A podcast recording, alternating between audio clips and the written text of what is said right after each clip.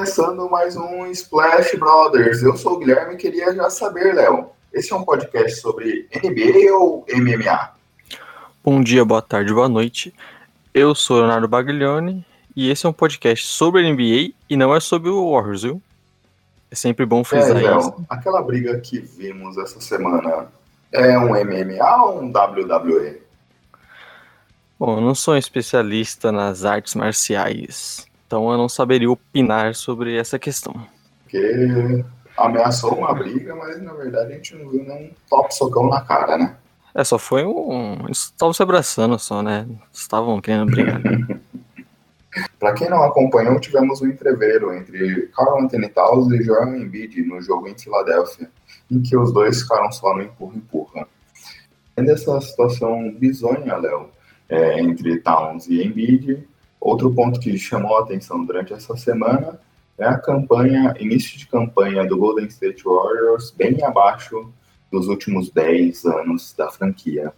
E para corroborar com essa fase ruim, tivemos uma lesão do Curry que vai ficar fora da temporada até fevereiro. É a famosa Lady Murphy, né? Tudo que tiver que dar errado vai dar errado. A gente sabia que esse Warriors ia ter muitos problemas na temporada e que não poderia se dar o luxo de perder Curry, Draymond Green, nem que se fosse por uma semana. E acabou que talvez já podemos dizer que a temporada do Warriors acabou aqui. Não tem muito mais o que fazer nela, a não ser talvez testar os, os jovens um pouco mais, mais. Eles vão ter que jogar muito mesmo, então ver quem realmente pode ser útil para uma próxima temporada para ver como que eles vão definir a questão também do Russell. Se ele, é vai ter bons números nesse momento para ser trocado depois, ou se eles vão querer mesmo manter ele. É possível dizer que esse time já vai pensar muito mais no futuro do que nessa temporada mesmo. É, esse é um ponto interessante. Ontem já tivemos o primeiro jogo do Golden State sem o Stephen Curry e perderam de 127 a 110 dos Spurs. É, tem muita gente falando, abordando a questão do Golden State e brincando com um possível tanque. É, eu acho que não necessariamente o tanque acontecer, mas a questão é que o time é bem fraco.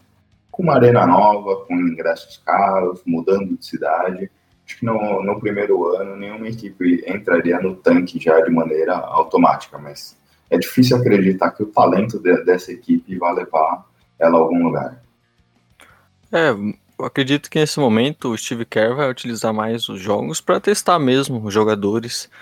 Talvez não seja o melhor momento para você fazer isso, porque você acaba colocando eles numa fria, né, que você vai ter um time sem o Curry, vai ter um time que já, tá, já está sem o Clay, então não é o melhor momento para você testar jogadores como o Pascal, o Eric Pascal, o próprio Jacob Evans. É aquele Sim. negócio, né? Agora é quem sobrou, não tem muito o que fazer diferente disso. Você quer depender do Eric Pascal, do Jacob Evans? Não, mas é, é quem tem para entrar na rotação no momento. É, talvez não seja o melhor momento para você testar eles, porque agora eles vão jogar 30 minutos por jogo. Eles quando você não tem um elenco completo, você vai ter menos espaço para eles. Vamos ver se eles conseguem tirar algo produtivo para a próxima temporada, né? E do elenco e dos principais jogadores remanescentes da final da última temporada, é, temos o Draymond Green. Draymond Green que se meteu numa pequena polêmica indireta, onde o Kevin Durant deu uma entrevista para o programa First Take da ESPN e lá disse que um dos motivos que levou à sua saída foi aquela confusão de um ano atrás, um dos primeiros jogos da temporada do ano passado, é, onde ele teve uma confusão com o Draymond Green. Os dois discutiram forte em quadra e o Green disse que ele não renovava o contrato, que ele não sabia, ele precisava dessa certeza para a equipe e tudo mais. E aquele entreveiro foi um dos motivos que fez ele refletir e ajudou na decisão dele sair do Golden State. E aí eu queria saber, queria trazer para a gente conversar, é, qual, já que o Duran guardou esse negócio por quase por toda a temporada regular, você acha que isso, de certa forma, pode ter influenciado, Léo, o resultado, a, a, forma dos jogadores se relacionar em quadra e ter prejudicado de alguma forma o jogo do Golden State? Bom, até me surpreendi quando vi essa declaração do Kevin Durant. Não imaginava que tinha um impacto tão grande isso, mas pelo jeito teve. A gente sabe como que o Durant também é bem sensível, né? Como ele sente essas coisas, principalmente quando vem em público, né? Como foi o caso do Damon Green. Talvez deve ter abalado um pouco ele na temporada regular, mas eu acho que na continuidade dos playoffs, na mesmo na final, não, não mudou muito no time. Teve nenhum grande Uma coisa impacto. que a gente pode tirar como certeza é que o Duran é, leva bem a sério as críticas que recebe, né? Teve, teve o caso dele criar é, tweets, twitters fake para ele é, debater com quem criticava ele. E temos agora essa situação de algo que aconteceu há um ano atrás e ele ainda guarda um certo ressentimento sobre esse assunto. Mas Gui, eu tenho uma coisa para te falar que é agora com os Splash Brothers realmente fora da temporada, ou praticamente fora da temporada, é sempre bom lembrar as pessoas que o nosso Twitter é @podcastsplashbr. Um ponto, era, era algo que eu estava aqui também para falar. E se você não tem Twitter e quer interagir conosco, mande um e-mail para splashbrothersbr.gmail.com É porque agora o pessoal não vai ter como assistir o Splash Brothers e quadra, mas pode escutar no podcast, né? Sim. E, e, será que isso zicou, Léo? Porque só foi nós lançarmos o nosso podcast com esse nome que tanto o Clay quanto o Kirby se machucaram. Será que eles vão passar esse nome pra gente agora? Será que eles sentiram o peso? Senão o pessoal vai começar a criticar a gente, pedindo para apagar esse, esse nome. Corta essa é. parte do, do podcast, que senão vai gerar polêmica, hein? Infelizmente, aconteceu logo quando a gente lança o podcast, a dupla meio que se desfaz, né? Então, vamos torcer para pelo menos uma próxima temporada eles voltem bem. Sim. E agora vamos falar do que aconteceu em quadra nessa semana. É, definimos falar sobre quatro equipes, seguindo aquele modelo da última semana, três equipes onde a gente selecionou e uma aberta ao público. Léo, quem você gostaria de começar falando? Bom, como claramente vamos ter um podcast mais clubista nesse hoje, então vamos começar logo pro seu Spurs, aí você já tira isso logo da frente. Vamos lá, então, vamos falar do San Antonio Spurs. Os Spurs que começaram até aqui jogaram ontem e vieram de um back-to-back, é, onde tiveram a primeira derrota contra o Clippers na quinta-feira. Na sexta-feira venceram o Golden State Warriors, que a gente estava falando agora, e vem de uma campanha de 4-1 até aqui. É, para muitos esse número é surpreendente, mas para mim eu coloco alguns pontos de preocupação, porque até aqui dessas quatro vitórias a equipe enfrentou o Washington Wizards e o New York Knicks, duas equipes que a gente acredita que vai ficar na parte de baixo da tabela, e sofreu para vencer esses dois jogos. É, a equipe vem jogando com DeJounte Murray, Green Forbes, DeMar DeRozan, Trey Lyles e de Lamarcus Aldridge. E do banco tem vindo principalmente jogadores como Perry Mills, Derek White e Rudy Gay. É, um, você começou falando preocupação, mas eu acho de cara já vale dizer que o DeJounte Murray já tá fazendo uma temporada boa, ele vem sendo um bom defensor, Inclusive no jogo contra o Blazers, ele marcou o líder 75% do tempo e o líder nesse momento só fez 3 pontos. Tá no final nós vimos que ele acabou, quando o Murray acabou saindo por conta da limitação de minutos, o líder já acabou pegando fogo e quase levou o jogo para prorrogação.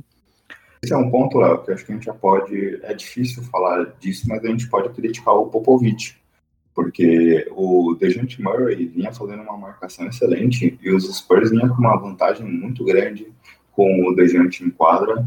E aí no último quarto, o DeJounte foi descansar, o Lillard começou a pegar fogo, começou a meter diversas bolas, mudou o ritmo do jogo, mudou o momento do jogo, e o Pop, em vez de voltar com um jogador que vinha conseguindo conter, de certa forma, o Lillard, não, ele não mexeu.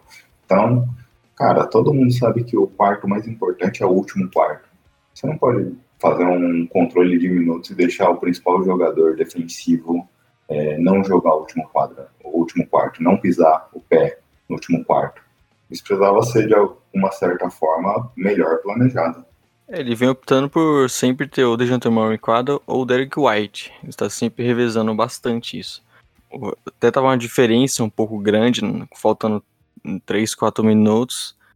E o Gentleman tinha atingido os minutos que ele planejava, ele resolveu tirar e não arriscar, né?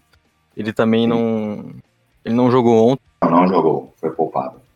Então, ele não jogou ontem, porque ele também deve se poupar nesses back-to-backs e acredito que venha até mesmo seja uma ordem, vamos dizer, não de cima, né, mas uma ordem do pessoal do departamento médico para que ele tenha menos limitados nesse momento. Comentou da, do, do formato dos Spurs, é, do time em quadra, e Dejante Murray e Derek White não vêm jogando juntos. E para mim isso é uma situação clara da questão estatística. Os Spurs, assim como foi na última temporada, é a equipe que menos acerta a bola de três. É também a equipe que menos chuta a bola de três. Dejante e Derrick White são jogadores que não fazem isso muito bem. Você tem um Brent Forbes que está no time por ser um especialista em bola de três. Você vê o Marco Bellinelli, que já deixou de ser aquele Marco Bellinelli lá de trás, mas é um cara que é especialista em bola de três. É, o elenco, acho que o Pop tem tentado montar um elenco para não é, forçar o time a, a, sempre ter opções de fora. Você já tem o DeMar DeRozan e o Lamarcus Aldridge, são jogadores que finalizam muito próximo à cesta. Então, você com o Dejante Murray e o Derek White juntos, você teria praticamente todos os jogadores que não finalizam bem de fora, tão bem de fora, muita gente que infiltra. Então, acho que é muito mais uma questão de jogo, de plano de jogo dos Spurs, não colocar os dois jogadores juntos, do que uma questão de da parte técnica ou algo diferente disso. E o Brian Forbes é bom destacar que ele vem tendo um papel importante nesse quinteto titular, porque ele é o arremessador e ele vem se mostrando uma confiável, ele vem fazendo uma temporada boa. O, a questão aqui, como você falou, é que quando você tem dois jogadores como o Mills e Forbes, ou o Mills e Bellinelli em quadra, o ataque roda melhor, porque você tem mais espaçamento, só que no mesmo momento a defesa fica muito prejudicada, né? Então é uma um cobertor curto que o Pop tem nesse início, porque você quer sempre ter arremessadores para espaçar o time, para ter mais espaço para o Lamarcus Aldridge, para o DeRozan, até para o próprio DeJounte Murray. Mas quando você coloca outros jogadores que possam fazer isso, o time acaba sofrendo muito na defesa. Concordo. É, os Spurs até que é o time que tem mais feito pontos dentro do garrafão. Então acho que muito por conta desse jogo próximo à sexta do Lamarcus Aldridge, do DeMar, do próprio DeJounte Murray, do próprio Derek White, tem sido uma estratégia. E tem tido uma dificuldade, sim, de maneira geral. Algo que tem me preocupado, Léo, é o Lamarcus Aldridge. É, jogos muito inconstantes. A gente vê ele ontem com menos de 10 pontos, ele já teve um jogo no começo da temporada também com uma pontuação extremamente baixa. Então, isso é algo que os Spurs não pode não pode acontecer pelo lado do San Antonio Spurs. Isso, a equipe depende muito do DeMar DeRozan, do Lamarcus Aldridge pontuarem e abrirem o jogo para esse elenco de apoio é, fazer a sua parte. É, o Lamarcus Aldridge já está na sua curva descendente da carreira. Então ele já não é mais o mesmo jogador que foi, principalmente no Blazers. Só que o que eu destaco nele é que ele, pelo menos nessa fase de Spurs, né, desde que ele chegou no time, ele vem sendo um, pilar importante né, no garrafão na parte defensiva. Ele, é um, ele se tornou um, um grande defensor, um, um, bom protetor de aro, e ele ainda vem entregando bem nisso.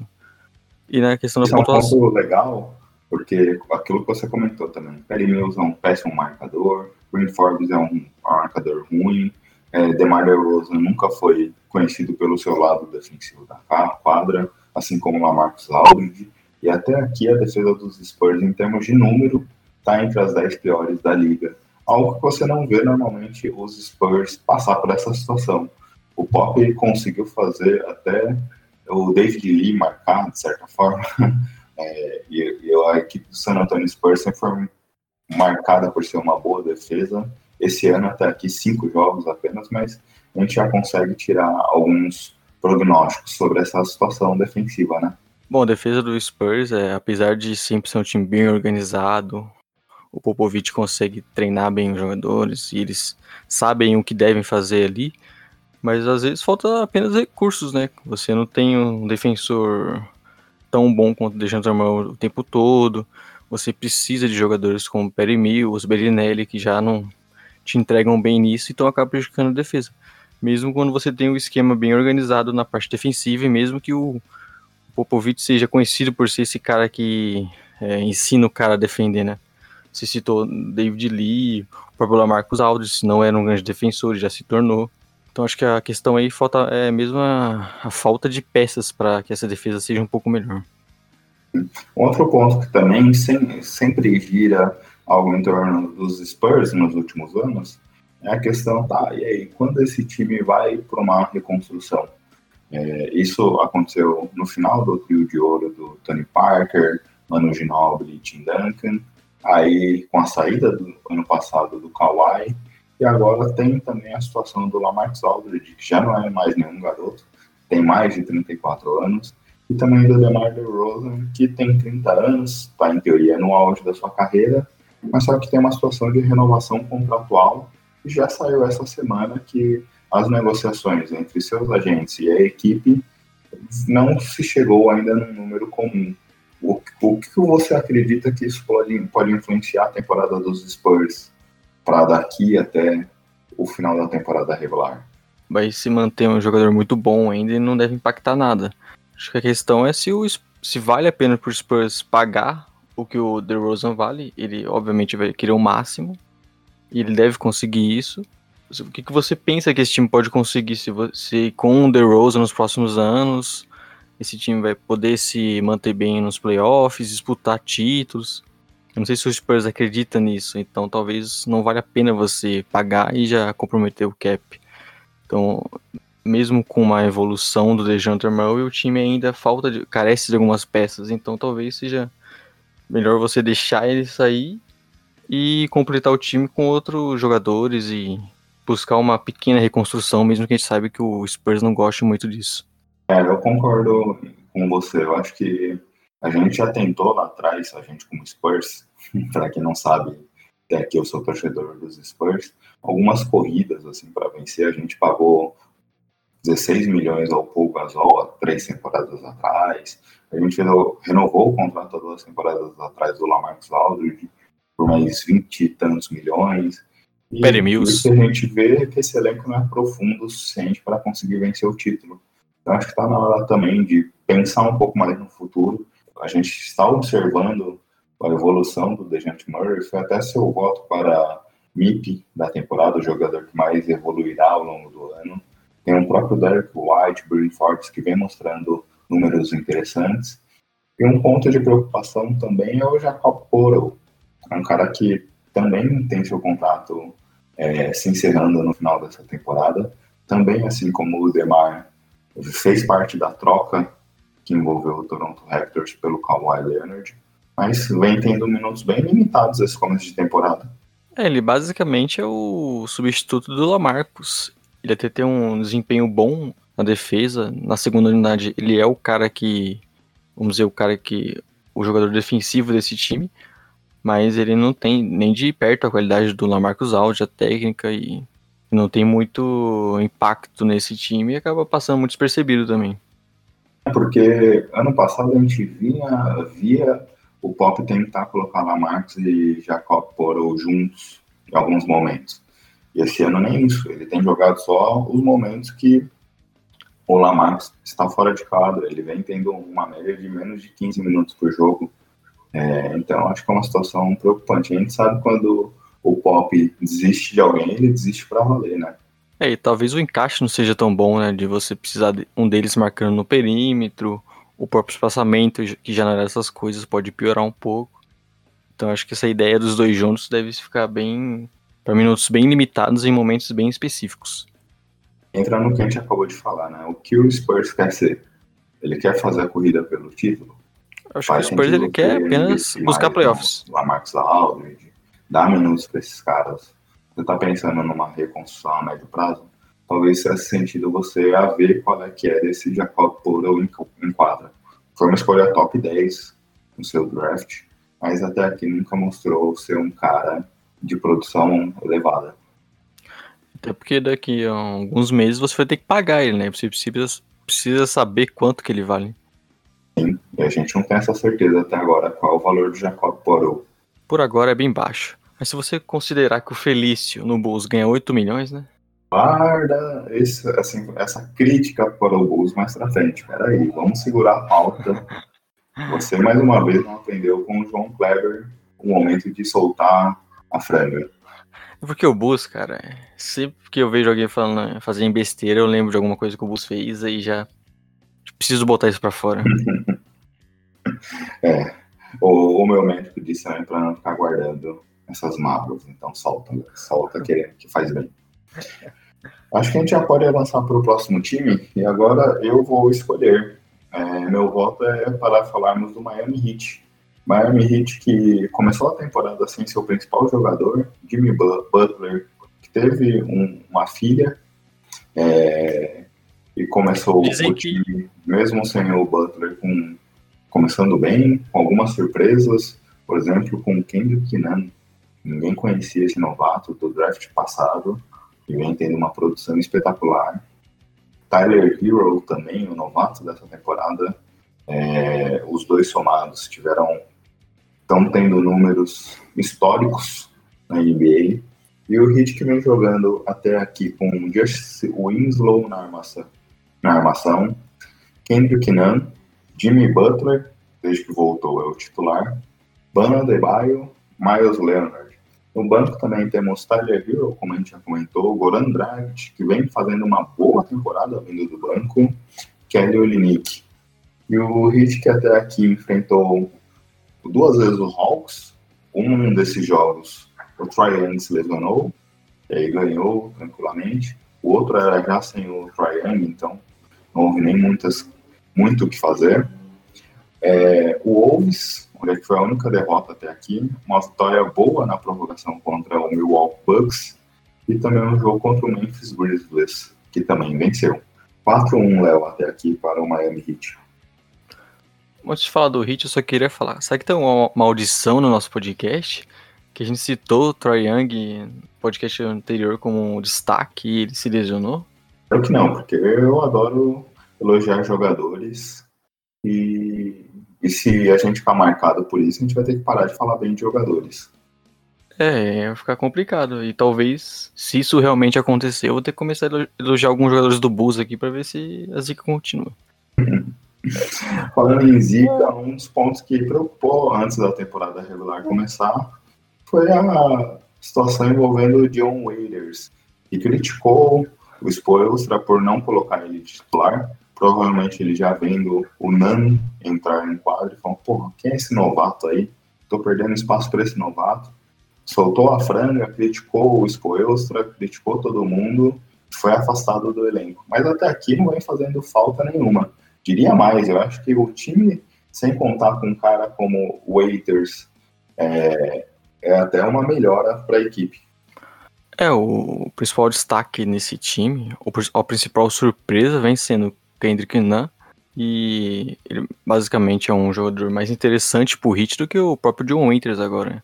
Então não tem muito por que você contar com ele nesse momento, é um jogador que é muito individualista e acho que não, é, nem, nem cabe muito nesse estilo de jogo do Spolstra. E o é um ponto interessante também, porque uma das coisas que eu tenho adorado de ver no Miami Heat é justamente como eles rodam a bola. A gente tem o Ban Adebayo, que foi meu voto para MIP Most Improved Player, o jogador que mais evoluiria nessa temporada. É um, é um pivô que sabe passar bem a bola, sabe rodar o jogo. O próprio Miles Leonard não é nenhum craque, mas sabe dar uns passes, sabe abrir. E o time até aqui tem seis jogadores com média superior a 10 pontos. Então mostra como o time tem sido bem coletivo até aqui. E destaque também o Goran Dragic, o Jimmy Butler e o próprio Kendrick Nunn, essa surpresa, tem médias até aqui superiores a 20 pontos por partida. E você citou desses jogadores que sabem passar a bola, e isso é uma qualidade muito importante desse time que todos ali conseguem é, bater a bola, até mesmo armar o jogo. Jogadores como o Winslow, o Dragic vindo do banco, o Butler, o Bandebaio, eles têm números de assistência alto até. E é um time muito versátil por conta disso.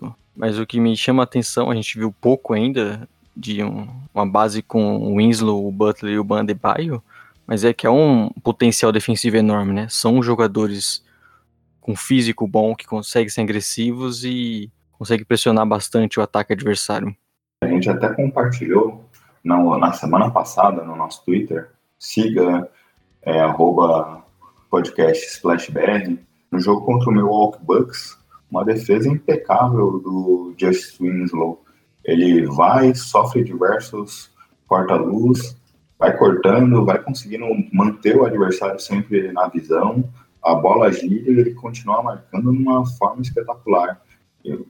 Isso contando com o Ban, que é um bom defensor de com o Jimmy Butler, que consegue defender muito bem o perímetro. São caras que não desistem das jogadas. É uma defesa que tem um potencial para ser uma das principais defesas da liga. E vem sendo até aqui. Em termos de eficiência, o Heat já, tem, já está figurando entre as cinco melhores defesas da liga.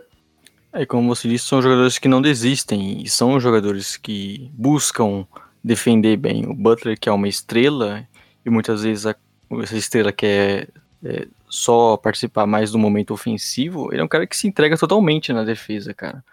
Ele cobra isso dos companheiros. Ele exige que os companheiros tenham essa dedicação integral em todas as posses de bola, joguem em 38 minutos por jogo, e, e aí começa a se criar uma identidade defensiva da equipe. É, inclusive no último jogo, você viu pouco dele ofensivamente, a não ser uns passes que ele acabava achando na infiltração. Mas o grande destaque veio da parte defensiva. E acho que isso tem muito também do técnico, que consegue sempre manter um time bem organizado, um time com a defesa muito boa, com que tem essa mentalidade é, de, defensiva de ser agressivo, de conseguir roubar as bolas e de estar sempre bem posicionado. Então, quando você tem é, essa organização que vem do treinador com essas peças que consegue fazer isso, acho que a tendência de dar certo é muito grande. Uma, em outro lado que tem me chamado a atenção positivamente também é a qualidade do chute de três da equipe. Ela figura já entre as dez melhores equipes com termos de, de quantidade de bolas de três certas até aqui. Mas se você for olhar o elenco, fora o Tyler Hero, que é um novato, é, você não tem nenhum especialista nesse ponto. Então, como a equipe tem conseguido rodar a bola, tem conseguido encontrar jogadores livres de fora para finalizar essa jogada. Um quinteto com Winslow, Butler e Ban, você imagina que possa ter algum, em algum momento um problema no espaçamento. A não ser o Miles Leonard ali, que acho que até ele está de titular é muito por conta disso. Só que como é um time bem organizado e consegue sempre rodar bem a bola, você acaba conseguindo criar esses arremessos e aí fica mais fácil até para caras como um Winslow, mesmo que não é um grande arremessador, acertar. Questão também importante de falar desse time é como que o Spolstra consegue tirar o máximo de cada jogador, né? A gente citou o Kendrick Nunn, e é um cara que veio do draft retrasado, né? Não foi desse. Poucas pessoas conheciam, já ficou jogando na J-League, no Warriors. E ele já te, chega nessa temporada com um impacto muito grande, arremessando bem, conseguindo pontuar bastante na infiltração. É impressionante como o, o Hit também, né, nos últimos anos vem conseguindo encontrar esses jogadores. Pontos também do Kendrick Nunn é que na época que ele era elegível ao draft, ele teve acusações e foi até condenado a isso, a violência doméstica. Acho que isso, de certa forma, tirou algum brilho que ele poderia ter para ser selecionado no draft. Mas eh, eu não sei dizer se ele melhorou ou não. É, o que a gente sabe é que não houve nenhuma condenação é, da polícia, da justiça em relação a ele, mas vamos acreditar que ele melhorou como pessoa. Ele continuou fazendo o trabalho dele, foi galgando espaço na D-League, como você comentou, mas essa capacidade do Hit de achar jogadores que ninguém nunca imaginou, conseguir desenvolver, aqui não é só achar o talento, mas é você conseguir desenvolver. É, todo mundo que chegar no Hit tem um trabalho físico excelente, você conseguir desenvolver esses caras são, são excelentes tacadas. E o próprio Kendrick Nunn chegou ano passado no Hit, num contrato de três anos, de 3 milhões de dólares. Então você pode ter um cara com esse impacto nessa temporada e na próxima ainda num valor bem barato. É, e como o Hit consegue esses caras Talvez a questão é que você consiga o máximo desses jogadores, assim como foi com o James Johnson, Whiteside, e você logo precisa pagar para eles e acaba ficando um pouco caro, até mais caro do que eles valem. Esse é um problema do Heat. Paga muito caro para jogadores medianos que não vão manter esse nível de produção a médio e longo prazo. Então acaba sendo um problema. E eh, você citou o caso do Kendrick Nunn. É importante a gente comentar isso, né? Porque que é o impacto que a gente pensa sobre o jogador. Não sei se você concorda com isso, mas quando você vê um talento jovem com, fazendo muito sucesso, é normal você se empolgar. Mas aí quando você a gente é, descobriu esse passado dele, você já fica com um pouco o pé atrás. Né? Sim, é, isso é algo que é difícil separar. Então, também, né? A gente tem que ser, não, não dá para ignorar esses fatos. É, e vai também um pouco no que a gente falou no último programa sobre a suspensão do Aiton. Tudo bem, a gente entende a liga querer punir casos de substâncias elegíveis a doping e tudo mais, mas esses casos de violência doméstica é algo que me preocupa, é algo que, pra, pelo menos para a sociedade, tem um impacto. Pode ser que para a liga não, para o resultado não quadra não, mas para quem está do lado de fora, certamente tem um impacto negativo. É, e o quanto esses jogadores eles são influências para principalmente para as crianças, né? E você quer passar um bom exemplo. E até citando um caso particular meu, que quando eu comecei a gostar de NBA, comecei a acompanhar o Bulls, o, o que me fez realmente gostar do time não foi, não foi o Jordan, foi o Derrick Rose. Então eu sempre tive uma idolatra, idolatração muito grande por ele. E ele teve aquele caso também, né, que ficou meio estranho de estupro também, que ele foi acusado. Acho que diferente do Kendrick, né, ele não foi condenado.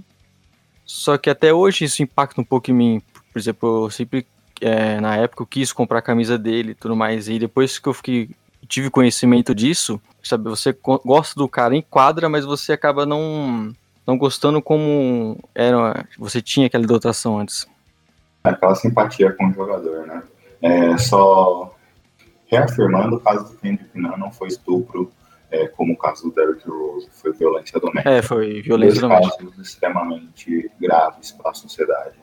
E isso é Sim. algo que preocupa, assim, de maneira geral, porque nos esportes americanos como um todo, é, é, me impressiona a quantidade de casos de, de, violência doméstica que a gente vem tendo ano após ano. Mas voltando para a quadra, é, você comentou lá atrás a questão da capacidade do Hit de achar talentos. E um dos talentos que ele tinha achado era o, o Hassan Whiteside, foi um cara que foi trocado essa temporada justamente para dar espaço para o Bana Adebayo. O Ban tem conseguido demonstrar uma evolução gigantesca em quadra. Se você pegar os números da temporada passada para essa, por exemplo, ele tinha 23 minutos ano passado de média, subiu para 32. Tinha 9 pontos, subiu para 15 pontos. Tinha 7 rebotes, subiu para 10 rebotes. É, duas assistências de média, subiu para 5. Então, é, bloqueios tinha um por jogo, subiu para 2. É, além do impacto em números dos fatos estatísticos, você vê a capacidade dele em quadra de conseguir rodar a bola, de conseguir finalizar jogadas. No jogo contra o Bucks, que a gente citou, o time do Milwaukee estava partindo para o contra-ataque para poder empatar o jogo e levar para uma segunda prorrogação. Ele conseguiu dar um bloqueio na bola espetacular. Então, é um cara que tem conseguido produzir muita estatística, tem conseguido ajudar muito o time. E diferente do Whiteside, você vê o impacto dele com os companheiros, com, com o quadra, no jogo coletivo, nos dois lados da quadra. O Ban tava pedindo passagem já desde a temporada passada, né?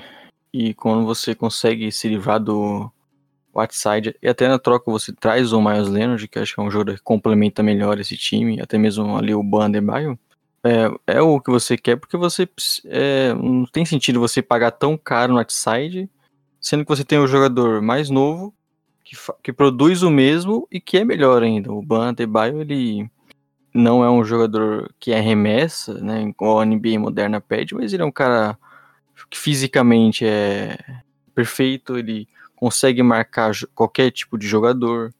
Defensivamente ele é muito bom e ele contribui no ataque é, passando a bola, ele tem uma, um bom passe ali no e um, ofensivamente ele também pode produzir bem em ponte aérea. Então ele é um, um desses jogadores que daqui a uma, duas temporadas a gente vai ver o Hit também pagando bem caro nele. E diferente do Whiteside, que produzia grandes números, mas quando você viu o jogo dele em quadra, você não via esse impacto, o Ban acho que gera esse impacto. O Ban consegue, sabe, é muito mais inteligente que o Hassan Whiteside.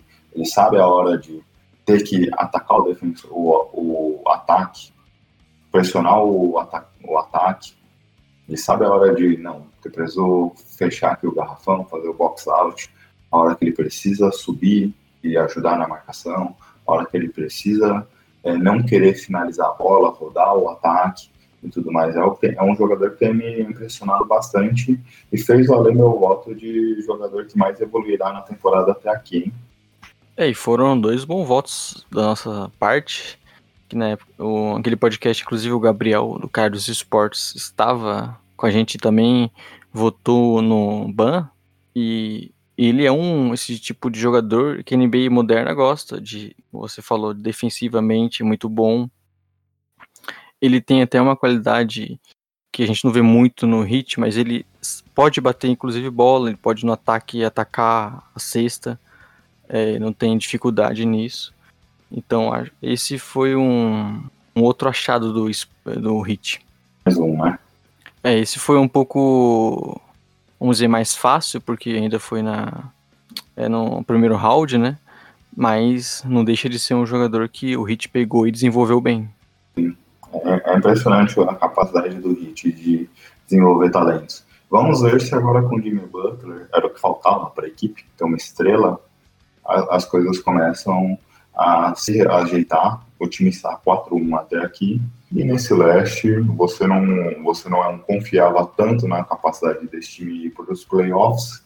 Acho que nessa primeira janela de duas semanas já dá para ficar otimista com a capacidade do Heat de seguir em frente depois da temporada regular, né, Léo?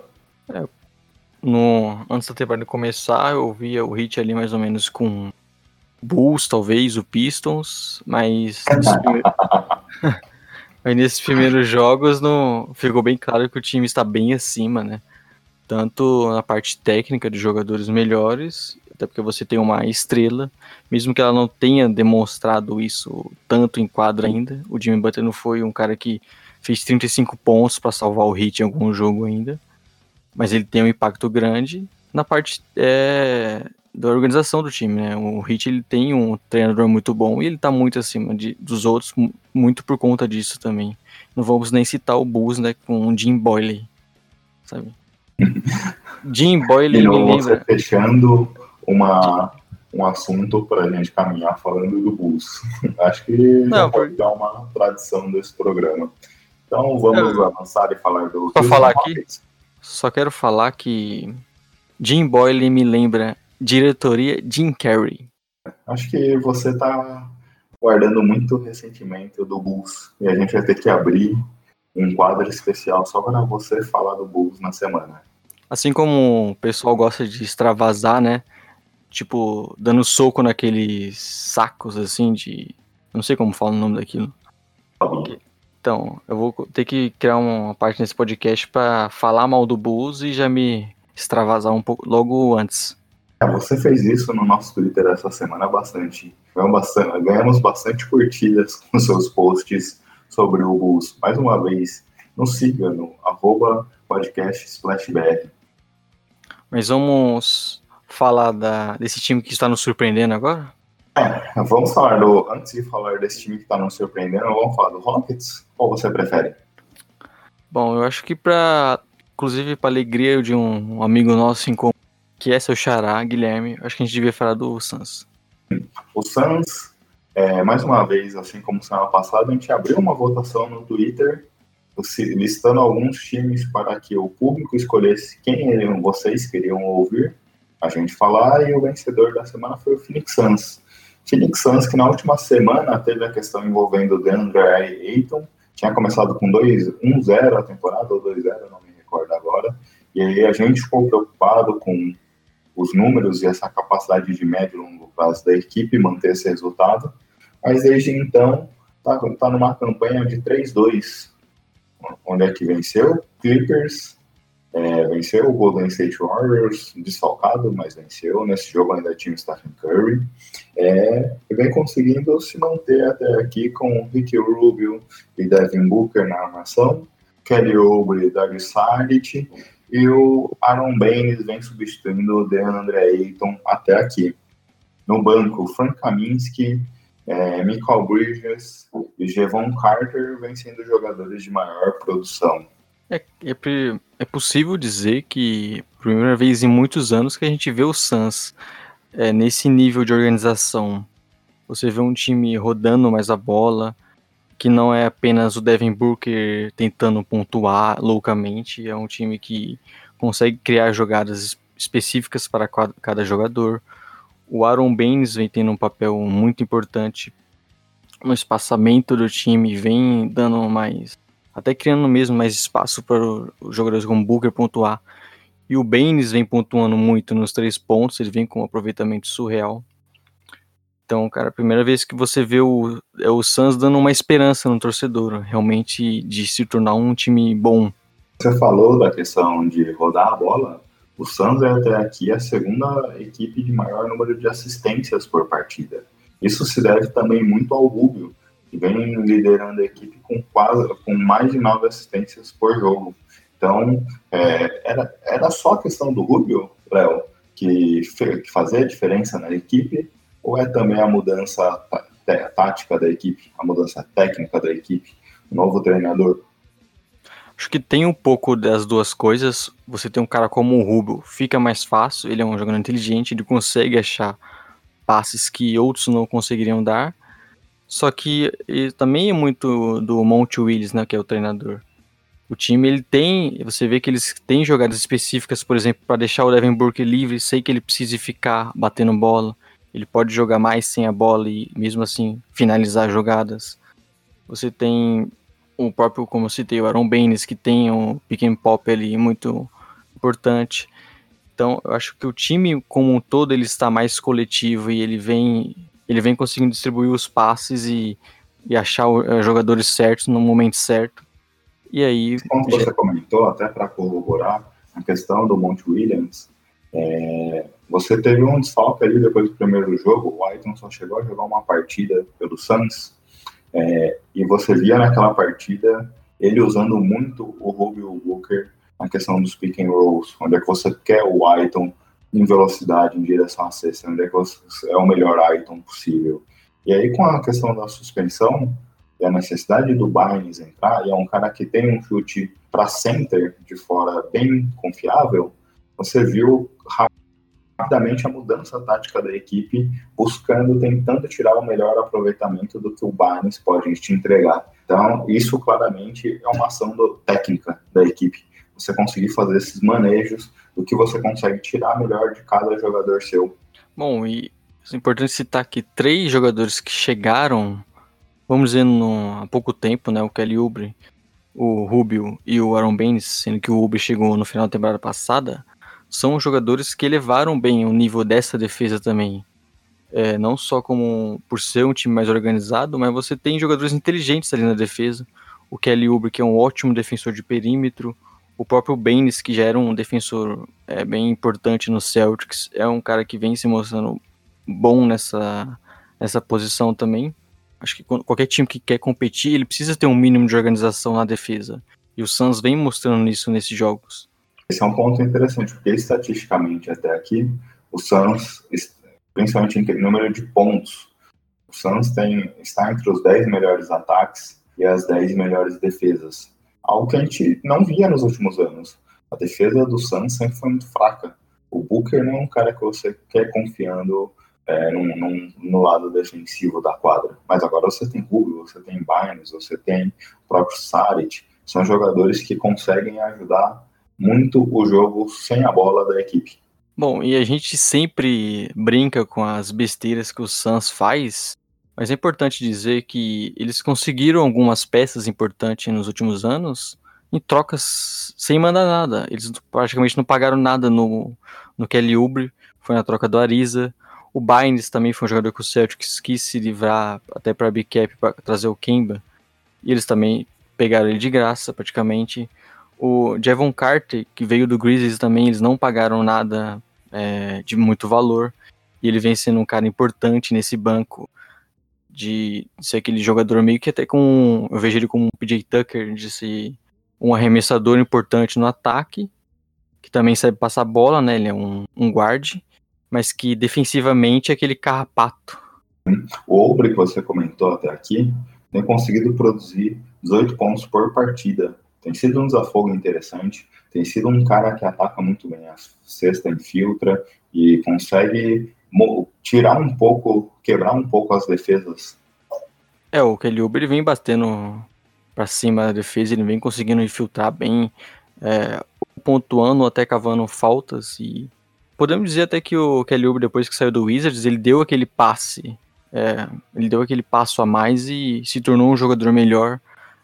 É, ele sempre foi um bom arremessador, embora não tão constante, mas no Suns nós estamos vendo a melhor versão dele na NBA. Ele é um jogador mais maduro e ele vem sendo um cara muito importante, é, inclusive no, nos dois lados da quadra. Inclusive quero contar aqui de uma talvez uma aposta muito louca que eu, que eu tenha feito, mas eu eu cheguei no nosso amigo Guilherme, torcedor do Suns, e falei que eu, eu vejo o Kelly Uber sendo All-Star um dia. Aí não, não sei dizer se sim ou se não. Eu não tenho esse otimismo todo. E o que você comentou de interessante do Kelly Oubre, eu acho importante destacar aqui, a gente via ele no Wizards muito mais um papel secundário também, e no quesito de buscar alguns arremessos de fora da quadra. Ele, por ser reserva do Otto Porter na equipe, tinha muito esse papel também de finalizar de fora, abrir a quadra para o Bradley Bill e pro, principalmente o John Wall infiltrar. Mas não, no Suns a gente vê o Monte Williams sabendo tirar o melhor do jogador. Você finaliza bem, você tem uma finalização de fora constante, ok? Ah, tudo bem, mas eu não quero você fazendo isso. Eu quero você infiltrando, eu quero você cavando faltas, eu quero você tentando quebrar as defesas. E mostra como esse técnico tem sido um bom técnico até aqui. Ele vem conseguindo dar uma cara a esse time que a gente não esperava nos últimos tempos. Consegue tirar o, é, um, o máximo de cada jogador ali consegue colocar eles na melhor situação. Então o Suns é um time que está dando esperança, sabe? Não podemos cravar que vai ser um time de playoffs ou que eles vão conseguir manter esse nível até o final. Mas pelo menos nós estamos comentando que é um bom time na primeira semana, nas primeiras semanas, coisas que nos últimos anos não aconteceu.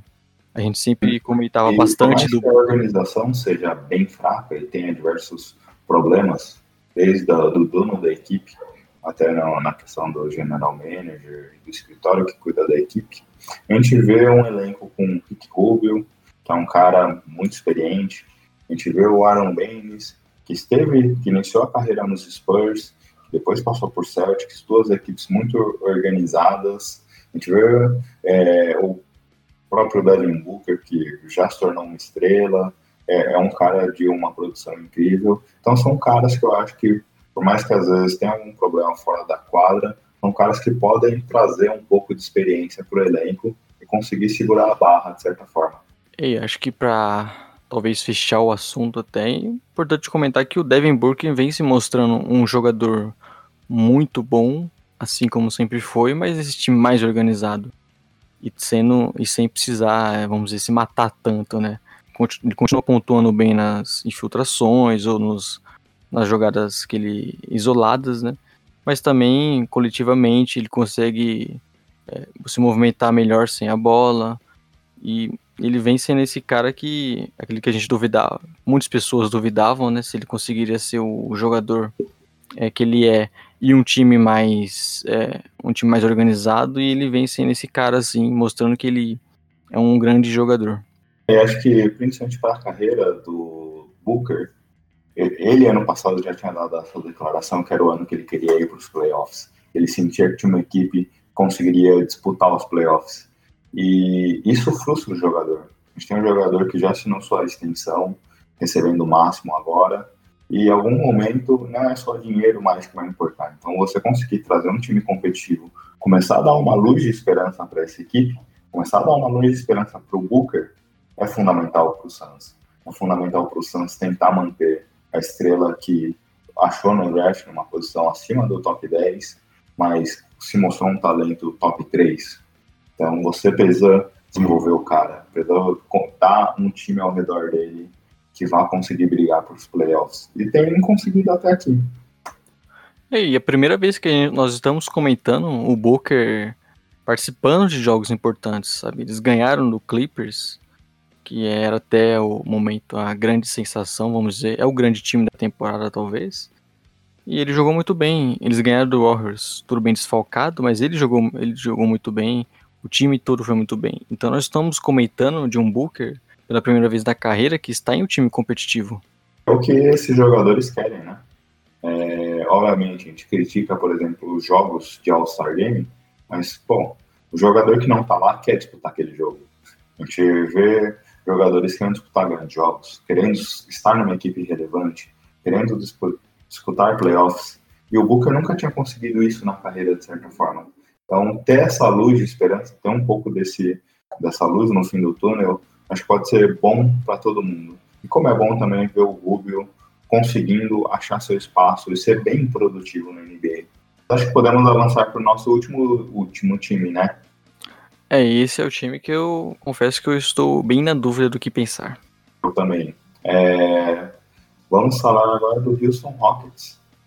Uma equipe que a gente já tinha bastante pontos a observar nessa equipe, porque a vinda do Westbrook era algo que nos chamou a atenção e como seria o encaixe, acho que todo mundo que acompanha a NBA queria saber como seria o encaixe dele com o James Harden, o Rockets que vem até aqui com uma campanha de três vitórias e duas derrotas, vem jogando com a equipe de Russell Westbrook, James Harden, Daniel House, Peter Tucker e Clint Capela.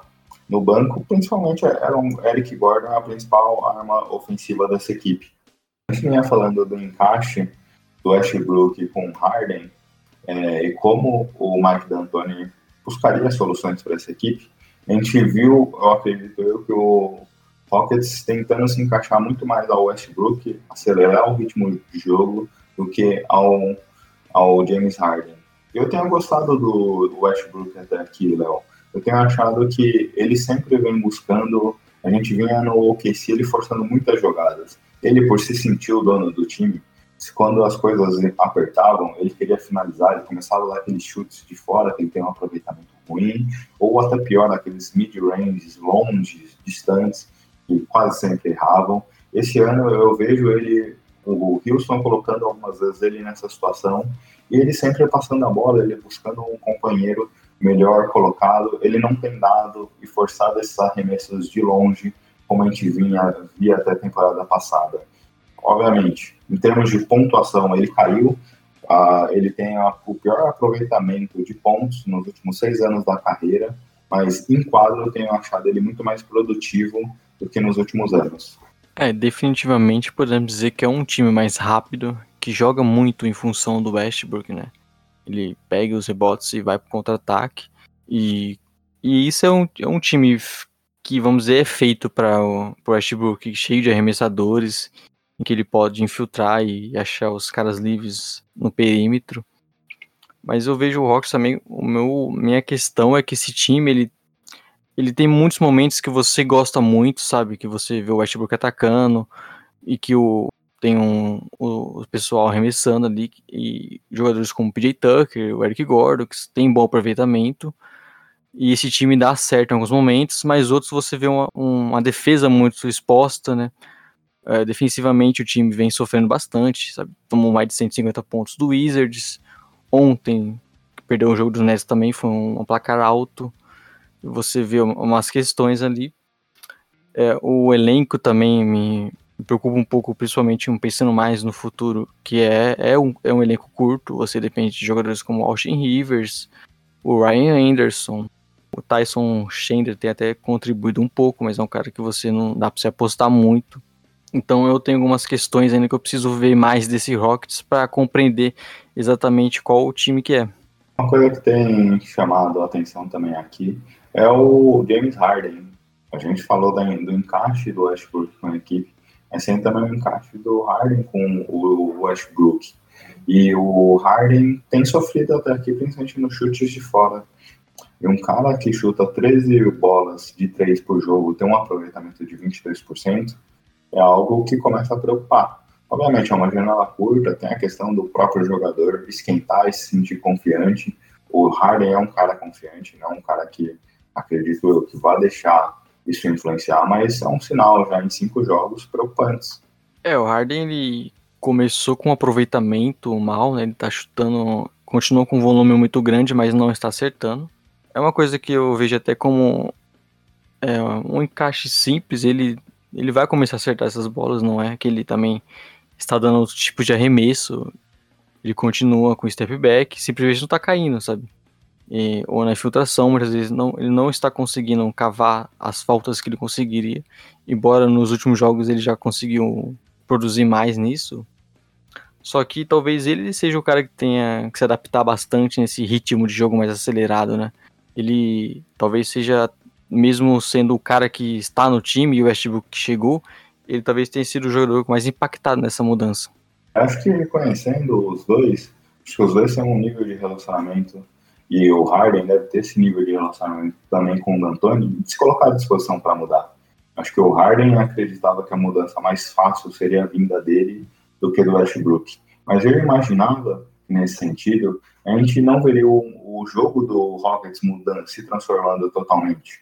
Eu, eu acreditava ainda ver muitas jogadas do próprio Harden forçando aquela bola, deixando o relógio passar, carregando a bola, tentando um driblezinho ali próximo do estouro do cronômetro, dando step back para trás, finalizando ou atacando o aro. Mas não, a gente tem visto muito pouco isso. Eu, eu achei uma mudança bem radical, assim. Acho que isso, de certa forma, também influencia no número do Harden até aqui. É uma mudança muito importante para ele, né? Eu acho que basicamente para o time como um todo. Então, como eles sempre devem ter o Westbrook e o Harden em quadra, é bem possível que a gente veja dois times diferentes, né? Um com Westbrook correndo loucamente e arremessando muito, e outro com Harden mais cadenciado e que é um time que ele vai pontuar mais e, e que seja um, em outro ritmo. É bem possível que a gente possa é, ver dois é, Rockets no mesmo jogo. E no lado defensivo, como você listou já, principalmente isso daí ficou claro no jogo contra o Wizards, mas só que é algo que vem me preocupando. E aí a gente vê um jogo defensivo coletivo, que tem alguns aspectos para melhorar, ainda não está claro muito bem. Uh, o, a defesa de perímetro, principalmente, como vai funcionar e como tem funcionado é, essa defesa. A gente via, por exemplo, o Westbrook no OKC, uma defesa muito física, não só do Westbrook, mas de todo o elenco. E aqui eles têm, parece que têm sofrido muito nessa questão de atacar a bola, de tentar roubar a bola e tudo mais, porque o sistema de jogo do Rockets é um pouco diferente disso.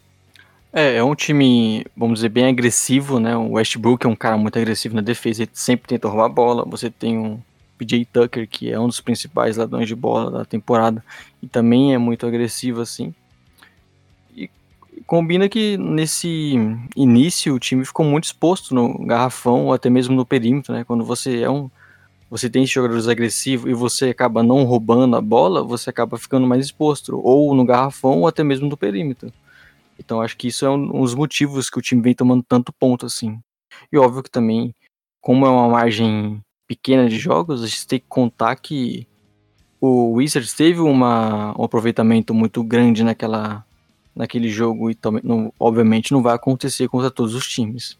É, concordo. Uma coisa que tem me preocupado defensivamente, e é muito mais talvez uma questão de postura, a gente via nos últimos anos o PJ Tucker subindo, fazendo a marcação de perímetro e o Harden defendendo mais próximo à cesta. Ele tem uma boa defesa contra o pivô. E esse ano, essa defesa não tem sido tão efetiva. Ele conseguia roubar muita bola dentro do garrafão, é, atacando o, o, pivô adversário é, na defesa. Mas esse ano ele parece um pouco mais desligado nesse sentido. É, o Harden e o Westbrook, eles têm essa pane, vamos, vamos dizer, pan, pane mental algumas vezes, né? Que eles acabam se perdendo um pouco na defesa.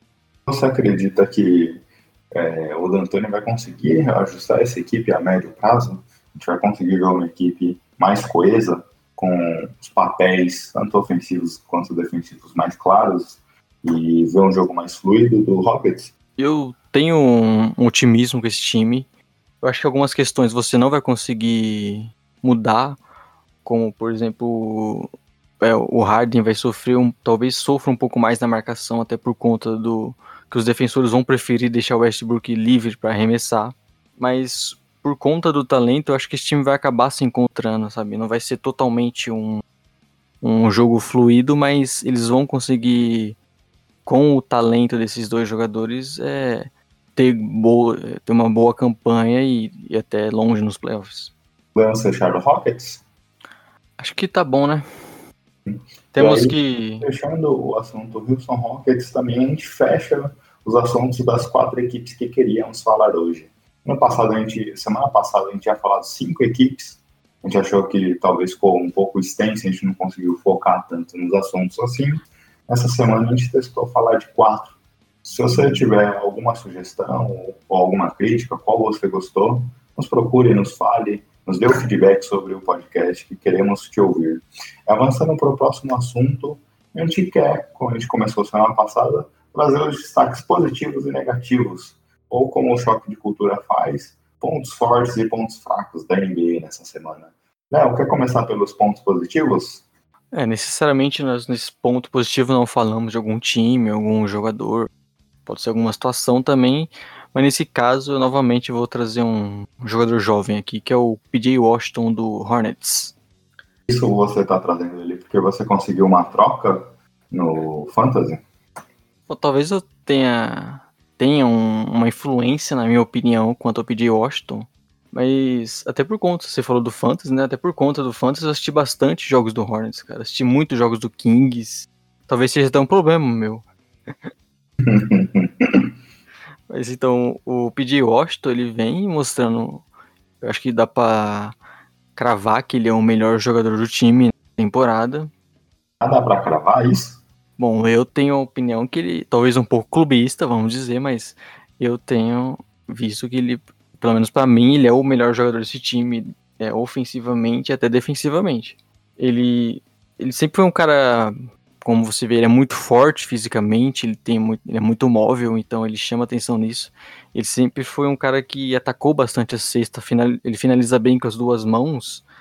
Só que no segundo ano dele de college, né, ele ficou em dois anos na faculdade, ele já teve um aproveitamento melhor no arremesso de média e longa distância. Mas o que eu não esperava é que ele fosse trazer isso na primeira temporada chutando em grande nível. Ele vem sendo um arremessador muito confiável, o Hornets, como um todo, arremessa bastante de três e ele vem sendo. E ele vem acertando bastante. E isso, inclusive, influencia bastante no resto do jogo dele. E quando você é um cara tão. É, como você é um cara tão perigoso na linha dos três, você acaba tendo mais espaço para atacar a cesta, para conseguir fazer pontos no garrafão. E ele. E ele vai com certeza arremessando bem desse jeito, ele vai ter esse espaço também. Tem uma coisa que dá para cravar já, é que o Hornets para uma temporada para se descobrir. Teve o valor pago, eu não faria, ao Terry Rozier, mas não, o Terry Rozier não é necessariamente a cara da franquia. Quem estiver produzindo vai ter é, suas, as jogadas desenhadas para você e vai, e vai conseguir, de certa forma, ter um melhor aproveitamento, ter mais minutos não é, por exemplo, quando a gente comentou lá dos Spurs, que já tem uma definição clara de que o Dejante Murray vai jogar 22 minutos e não vai passar disso. Não. No Hornets é, cara, PJ Washington, você tá jogando bem, está confiante, vai lá, ganha mais minutos, vamos, pode arremessar e tudo mais. E ele tem conseguido aproveitar isso, né? Ele tem conseguido aproveitar esse momento. Tem sido um cenário ideal para ele, de certa forma. É, talvez ele não seja, sabe, um dos melhores jogadores dessa classe, mas ele está nessa situação de ter um time que precisa pensar no futuro, eles precisam achar jogadores que dão esperança para eles. Só que, que, ainda é um time organizado que consegue criar jogadas, tem o seu estilo de jogo bem rápido, então ele acaba se influenciando bastante nisso.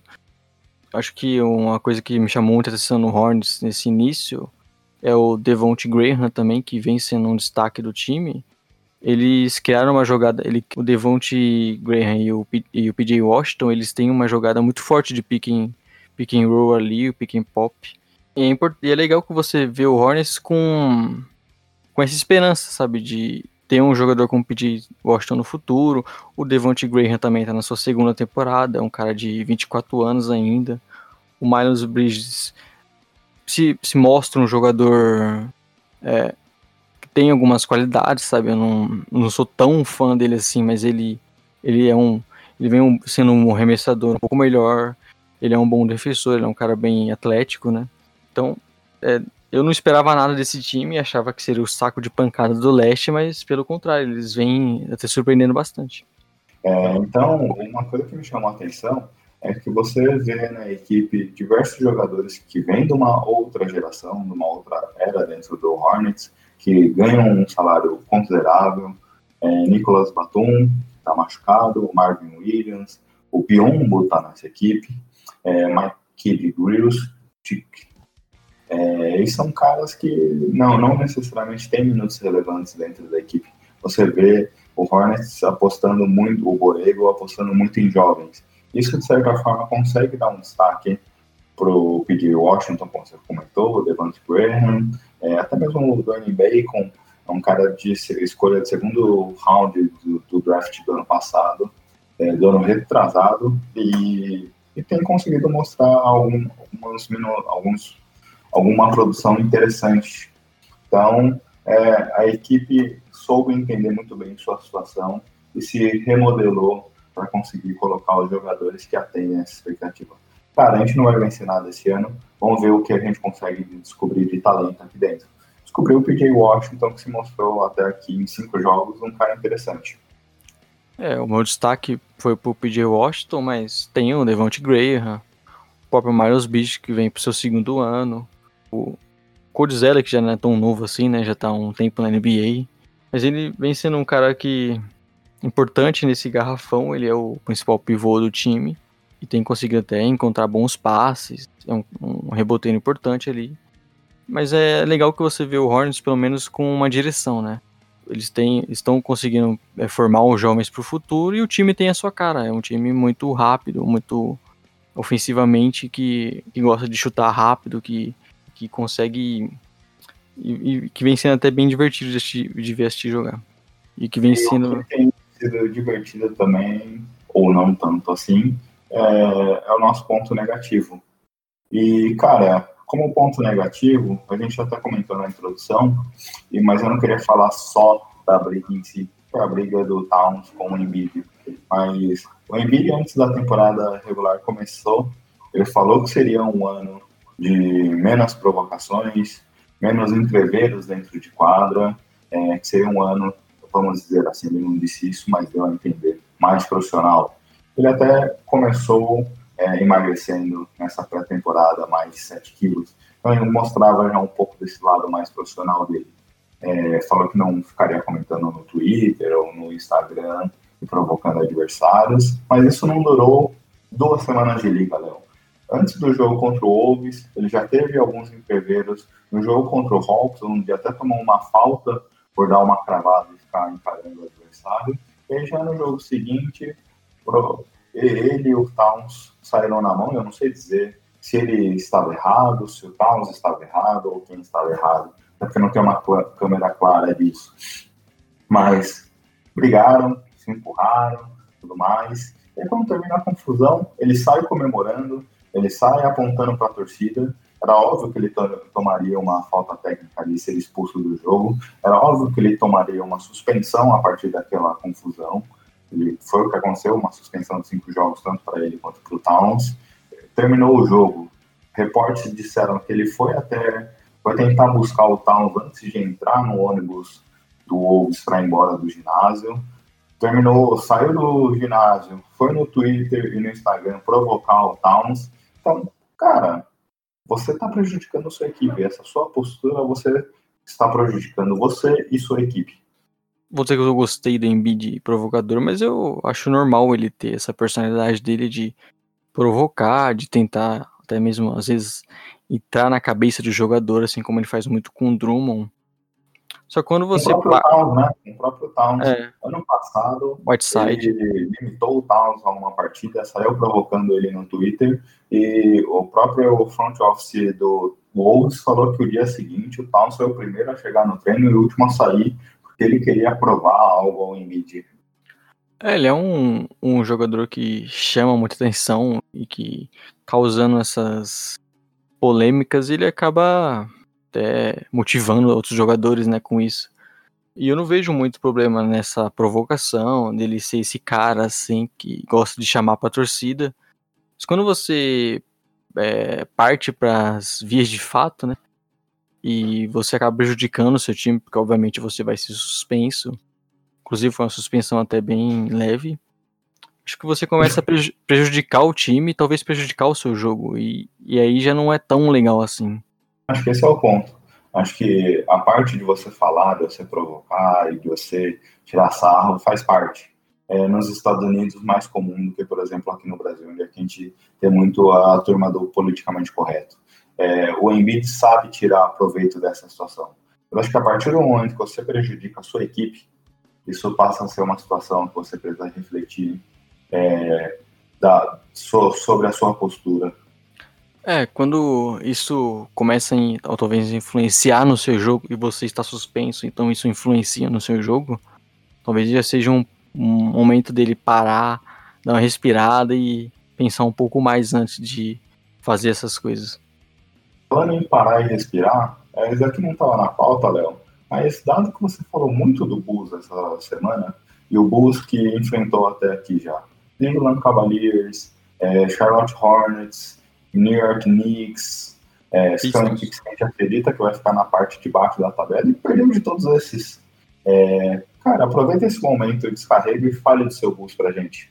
Bom, antes da temporada começar, eu imaginava que seria um time que com as suas limitações, que tem alguns buracos ainda, mas que seria mais organizado, com a chegada do Satoransky, o Tadeusz Young é um cara mais veterano, e é um jogador importante para você sempre conseguir é, encaixar os outros jogadores, né? Porque ele é, ele é, bem versátil e ele não faz muita besteira. Só que o que eu tô vendo é um time que ofensivamente não consegue produzir muita coisa. Depende muito de jogada de isolação do Lavine, ou até mesmo do Kobe White vindo do banco e conseguindo acertar os arremessos. Eu não vejo um time é, com jogadas realmente trabalhadas. O Marca, né, é um cara que vem sendo acho que até de deixá-lo de lado em muitos momentos do time. Ele é um, ele é um tipo de jogador que não vai pegar a bola, infiltrar e pontuar. Ele precisa de jogadas trabalhadas, ele precisa de uma posição mais livre, ele precisa ter é, um time mais organizado para que ele funcione. E a defesa também, né? Um, um time que sofre muito né, defensivamente. Acho que até por conta das peças, o Marca né, não, não é um cara defensivamente muito bom ainda. Cara, eu esperava mais emoção, torcedor, não analista. Cara, fala com não, coração. Mas... Você tá falando muito técnico. Não, mas eu tô falando, cara, é porque é isso que vocês, quando você espera uma melhora do time, é porque você tem uma base jovem que é boa e, e o que eu vejo é que nós temos bons jogadores. Kobe White se, mo se mostra uma boa escolha, sabe, no draft, o Bulls ele vem acertando nos últimos anos, só que o, o time não funciona, cara. Os jogadores não funcionam no ataque, a defesa não é boa. E eu, eu confesso que talvez eu esteja, tendo um, esteja sendo precipitado e, e deixo, estou deixando o clubismo é, influenciar minha opinião, mas eu vejo isso como muito parte do técnico. A gente... Isso que eu queria chegar, isso que eu queria ouvir você falando. É, o elenco é jovem, é bom, é, houveram os movimentos corretos, trouxeram jogadores mais experientes, como Otto Porter, Tadeusz Young, é, o Tomás Satoransky, e o time não encaixa. O problema é o Jim Boyle? Cara, eu acho que sim, ele não... não primeiro, que o Bulls contratou ele, mas no momento ele deu pinta que é um, foi um cara que conseguiu fazer o time jogar melhor, ou ter uma defesa melhor, ele é aquele cara que simplesmente, vamos dizer, é mais durão. E ao mesmo tempo que é mais durão, que cobra do time que esteja sempre se entregando, não sei o quê. E mas ele é um paizão também, que os jogadores gostam dele. Já, em muitas entrevistas você vê os jogadores falando bem dele. Mas simplesmente como um esquema de jogo, ele não. O Bulls é um. O Bulls é bem preocupante, né? Pra não dizer outra palavra. E. Você assumiu uma franquia hoje, você virou dono do Bulls. O que, é que você faz, Léo? Se eu sou dono do Bulls, eu trocaria o treinador, sim. Primeiro que eu não teria nem contratado ele. Eu acho que o Bulls precisa de um jogador. O Bulls precisa de um treinador um, mais moderno agora. Por exemplo, a gente viu na temporada passada o Kings, né, que tinha um esquema de jogo bem moderno, bem rápido e bem fácil, né, né até para os jogadores jovens é, entenderem. Então acho que o Bulls precisa disso. O Bulls precisa de um de um esquema de jogo definido e que você consiga tirar o melhor das suas peças, sabe? Não adianta você ter um marketing, que é o jogador que você aposta para o seu futuro, que está indo para o seu terceiro ano, e você vê ele numa numa regressiva. O Markkanen jogou muito melhor no ano passado do que vem jogando nesse. E muitas vezes porque ele simplesmente não participa do ataque. Você vê o Markkanen arremessando pouquíssimo por talento que ele tem. Léo, como eu falei, você faltou na aula do Neto de comentarista. Faltou emoção, Léo. Assim oh. como o Bull, você tá muito sem Nossa, emoção. Você, você espera que eu fique aqui dando gritos igual o Neto, e você está totalmente enganado. Uma pena, Só... aquele momento. E outra, depende muito do momento também, né? Por exemplo, se o Bulls perdesse pro Hornets ontem, aí hoje estaria mais, sabe? Não, eu fiquei tão decepcionado que vou acabar o podcast por aqui, Léo. Chega por hoje, né? Eu acho que tá na hora de acabar mesmo, né? Beleza, então. Acho que é importante a gente ressaltar pro pessoal, né? É, é entrar no nosso Twitter, o podcast SplashBR, dar sugestões, a gente pretende para um próximo abrir perguntas para a gente responder aqui mesmo no podcast. Então participe, interaja com a gente lá e mande suas questões, suas sugestões e é isso. E um último pedido aos nossos ouvintes. Indiquem para amigos, se você gosta, gostou do nosso podcast, indiquem para amigos, comentem, dê feedback, fale o que a gente precisa melhorar, fale o que vocês gostam, que a gente tentar explorar mais que a gente está começando e a gente precisa melhorar, atender nosso público de uma forma mais que, que agrade nosso público e também chegar a mais pessoas. E aí a gente depende de vocês para nos ajudarem. É, e como a gente, vamos dizer, esse é o quinto episódio, né? A gente vai melhorando aos poucos, né? Provavelmente as pessoas que escutaram já perceberam que o nosso áudio melhorou, que a conversa vai fluindo mais naturalmente, então nós estamos sempre melhorando. É, é isso, pessoal. Muito obrigado a vocês por nos ouvirem até aqui e uma excelente semana. Muito obrigado, excelente semana e um grande abraço. Tchau. Tchau.